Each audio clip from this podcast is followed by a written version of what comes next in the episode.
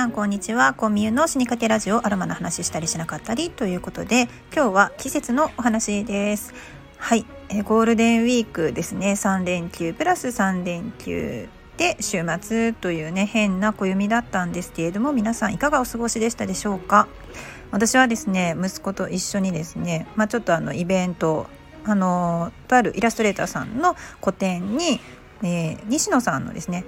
オンラインサロンのメンバーさんのお誘いで行ってでお話をするという貴重な機会を得たりでたまたまそこにね行くとねあのジャズストリートフェスタかな？うん、やっててすごい人通りがあってあらあらなんかすごい人混みだわとか思ってたんですけれどもようよう考えたらですね規制緩和されてるんですよね。規制がないゴールデンウィークだったんですね。で次の日、えー、映画村に行きたいと「新ウルトラマンフェアやってるから」って言ってあ「どうしても行きたい」って言ってですね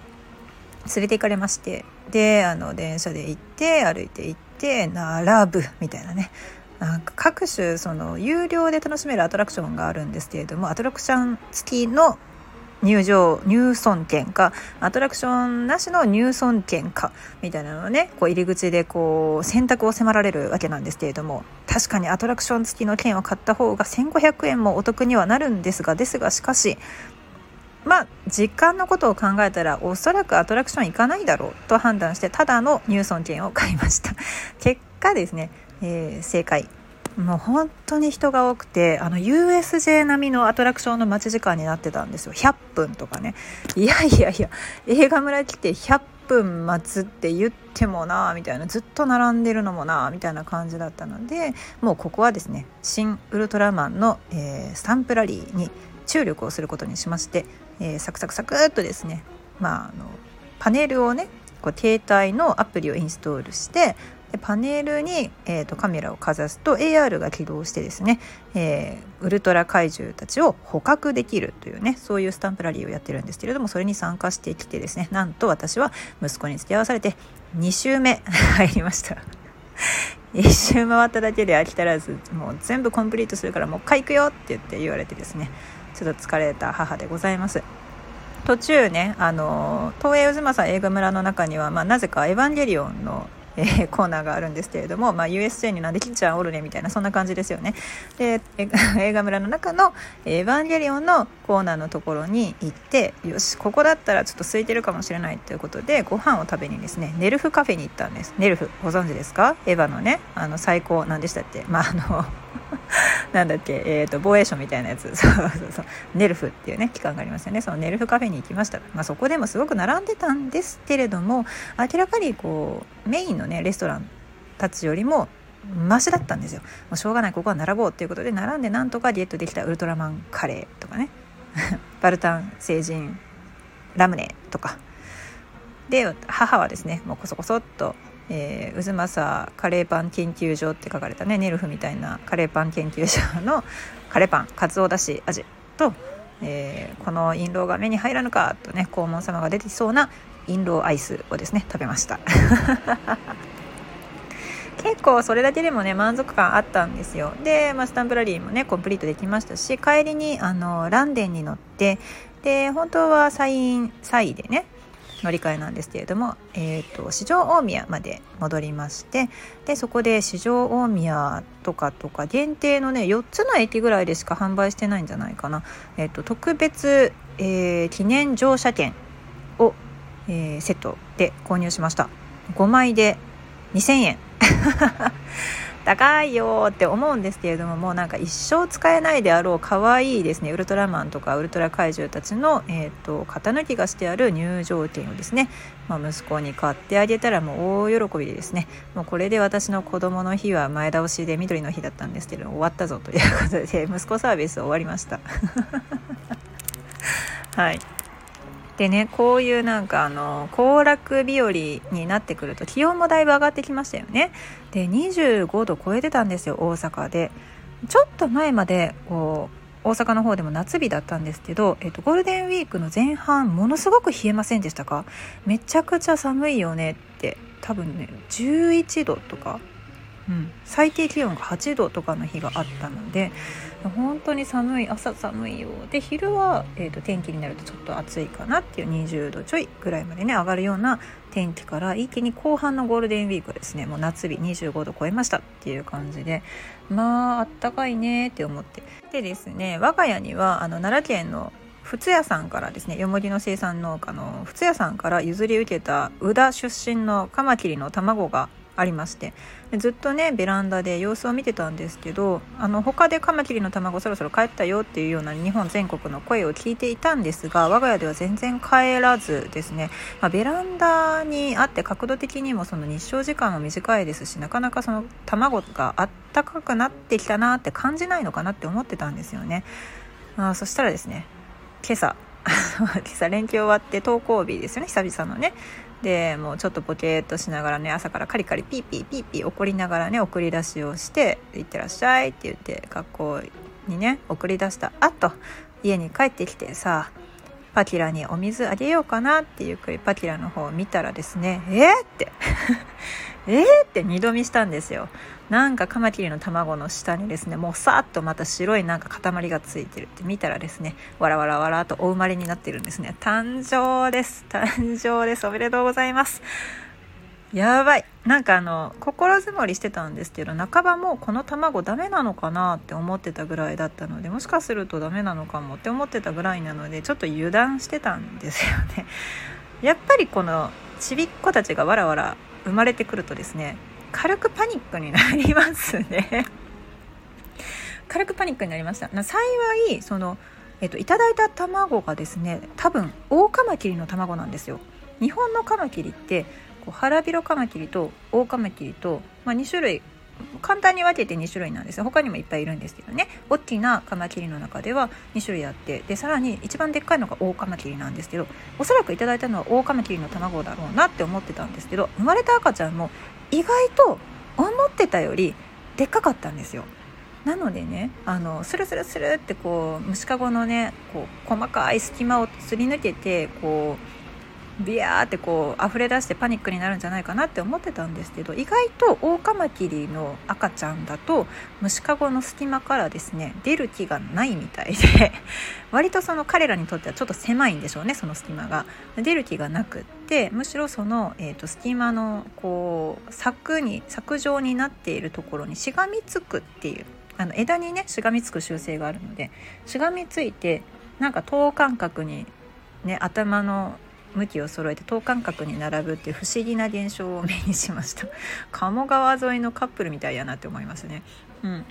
でそのカマキリたちなんですけれどもえっ、ー、とまああの本当はね勝手に外に話しちゃダメだと思うんですけれども、えー、我が家の周りはすごく自然あふれる場所なんですよ、まあ、大阪府内ではあるんですけど割と自然が多い地域。で前は大阪市内に住んでいたので自然も何も家の前の、まあ、植樹ぐらいしかないんです。あと公園行ってもそんなにねその草がないんですよね。木はあっても草がない。そんな状態だったので、まあ、市内だったら全然対応できなかったと思うんですけれども今ねそのちょっと緑多めの北の方のね地域に移り住んできたのでもう家の目の前がですね何ならですねまあ野原なんですよ。野原いっぱいあるみたいなね。ヤギを放流したいぐらい、うん、なのでそこにですねあの1匹ずつまとめてガッサーってやるのはちょっとかわいそうだったので「はいはいはいあの出て行ってね」って言って「大きくなれよ頑張れよ」って言ってですね、えー、まあ1匹ずつですねローズマリーのカレー乾かしたこうドライフラワーみたいになったやつを持っていってカゴの中からですねはいって言ってこう捕まってって言ってこうウィーンって言ってリフトみたいにしてですねはいいってらっしゃいって言って近所のよもぎの葉っぱにですね捕まえさせてあげて 1人ずつあの巣立ちを見守るっていうねアホみたいな作業をやってたんですけどそうするとご近所のですねあのご年配の方々がですね「それは何や何や?」って言っておじさんとかも寄ってくるんですよ。あカマキリです」って「カマキリやな」って「わあ大変やな」って言ってね去っていくんですよ。あらそれ何?」って言ってねあの上品な あのおばあさんがいらっしゃって「カマキリです」って言った。ら「あそうなの」ってもう50年ぐらい前にねうちも男の子だったけどねもう家の中で帰っちゃっても家中でパニックよみたいなね。そんな話をですね一通り何名か出しました。みんなね構ってくれるの虫かご持って開けてねあのローザマリーの枝持って怪しげにしゃがんでねずっとねなんかやってるね怪しいアラフォーを見てね 不審者だと思わずに近づいてきてくれるんですよね。虫かご万歳うん。それであのどうしてもですねあんまりカゴから出たくななさそうな子たちっていうのがやっぱいてって面白いですね。こう性格あんのかなと思うんですけど清和チーム清和組っていうね。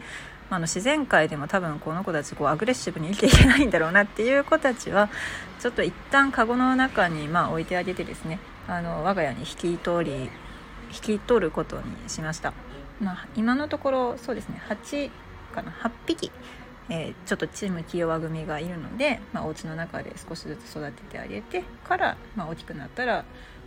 外に出すかもしくは赤ちゃんの状態で欲しいっていうねあの近所のお友達がいたらパティパティしてあげようかなって思っています、はい、あとはね問題は餌です。餌。うん。なんとカマキリはですね生きてる餌しか取らないので目の前でですね生きてる餌を捕まえてそれを、えーと、とカゴの中に入れてあげる、まあ、アブラムシとかなんですけど入れてあげるかもしくは、えーと、人間が食べてるようなタンパク質ですよね。で我が家にはあの以前お魚用にですね赤虫のドライのやつを買ってあるのでこれをですねちょっとちぎってでピンセットとかでこうさも生きてるかのように操って食べてもらうっていうのが必要になってくるんですけど、まあ、ピンセットがねいつもある定位置にないんですよ。もうこうなったらパニックですよ。いや赤虫手でちぎってホイホイホイってやるいやーみたいなね。それはちょっと嫌なんで。うん。で生き生きもすぐには捕まらない。歯ブラムシのついた枝を探して3000円にしないとダメですね。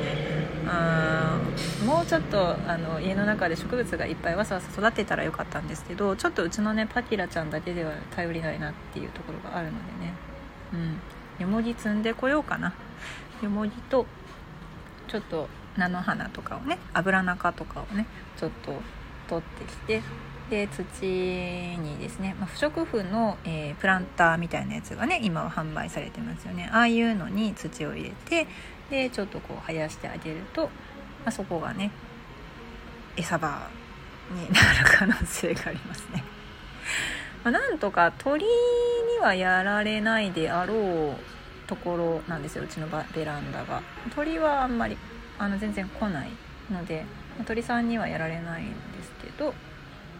なんだろう最強昆虫対決で言ったらカマキリの赤ちゃん VS だったらやっぱクモの方がねちょっと強いかなと思うのでそういうのだけ気をつけてみてあげようかなと思います。何の話って季節の話ですよ。あのそろそろ卵が帰るよというお話でした。またアロマセラピーに関してはですねあの明日大阪府の高槻市にあるギャラリーネゴ福さんであのこのた、ま、カマキリの卵をくださったよもぎ生産農者の靴屋さんと一緒にですねローズマリーの上流イベントをしますので なんか今日出てきたワードやなってって気づいてくださった方もいらっしゃると思うんですけどあの明日ですね上流体験会をします。であさってはですね、えっと、天王寺区にあるミンパックというねレンタルイベントスペースであの理学療法士の西川真由美さんと一緒に、えー、ライスキャリアオイルのハンドトリートメントオイルを使ってですねハンドトリートメントのご提供をしたいと思ってます。でここはですね両日ともに、えーと、和精油と和精油を使ったようなですね化粧品とか日用品のサンプル持っていきますので実際にどんな香りがするのかなって嗅いでみたいなっていう方は、えー、ぜひお立ち寄りいただければなと思います。まあ、お立ち寄りって言っても明日の、えー、猫奥さんの上流会に関してはあのお申し込み事前お申し込みが必要ですのでねであと2名入れるかなどうかなっていうぐらいなのではい是非気になったらすかさずお申し込みください。で、えーと、8日の民泊の方は、えーと、来ていただいたら、えー、体験できるようになってますので、あのー、ぜひねすごく綺麗なイベントレンタルスペース、ね、違うレンタルイベントスペースですのでねお立ち寄りいただければなと思います。最寄り駅は、えーと、鶴橋駅とあとは上本町からもね歩いてこれるようなところになっております。というわけで本日の話題はほぼほぼカマキリの卵だったんですけれどもそんなカマキリの、えー、清和組をですね虫かごに抱えながらマンションに帰ってきた時にですねエレベーターを閉めようと思ったら「あちょっと待った」って言って入ってこられた方がいらっしゃったんですね。その方がですねよくよく見るとなんともう中井貴一さんそっくりなダンディーな素敵な方だったんですね。こんな時に限ってそういう人に会う。うん、あるある。もうしょうがないですね。気を取り直してちょっとなんかクンクンしながらですね明日の作業頑張りたいと思います。では以上コミュのシニカけラジオでした。それでは。